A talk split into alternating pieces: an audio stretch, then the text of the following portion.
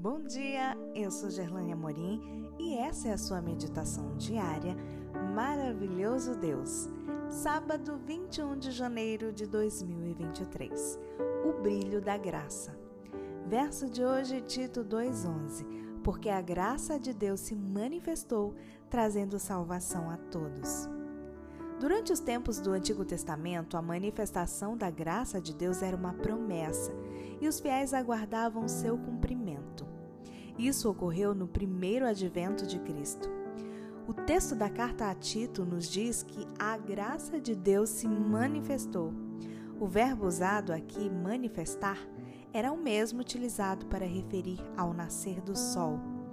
Essa conotação de proporcionar luz é muito própria quando consideramos a condição moral e espiritual do mundo por ocasião do nascimento de Jesus. Com frequência, ao pensarmos na situação do mundo atual, ficamos alarmados. Porém, eu convido você a fazer uma comparação dentro da própria Bíblia, da condição do mundo em que Paulo se encontrava no início da era cristã com o atual. Compare as listas de pecados mencionados em cada época e você perceberá que aqueles dias eram terríveis. Como, por exemplo, cito uma lista do passado, a que se encontra em Romanos 1, 26, 31. São mencionados os pecados de perversão sexual, prática homossexual, disposição mental reprovável, todo tipo de injustiça, perversidade, avareza, maldade, inveja, homicídio, discórdia, engano e malícia.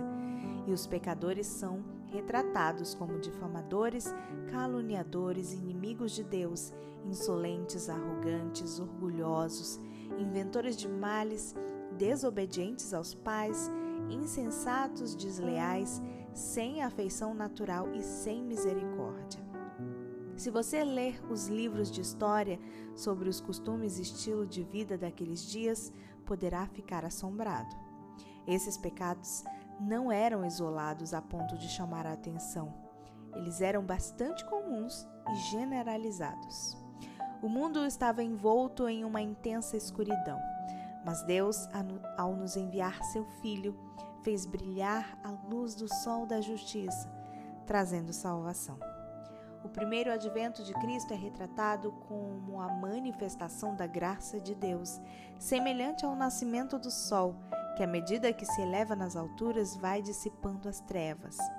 Desde os dias de Cristo, a brilhante luz do Evangelho tem alcançado mais e mais cada canto deste mundo, iluminando e transformando nações e indivíduos.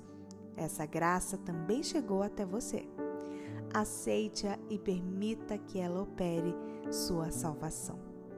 Se você quiser ver mais conteúdos ou compartilhar o verso do dia de hoje, passa lá no meu Instagram, é.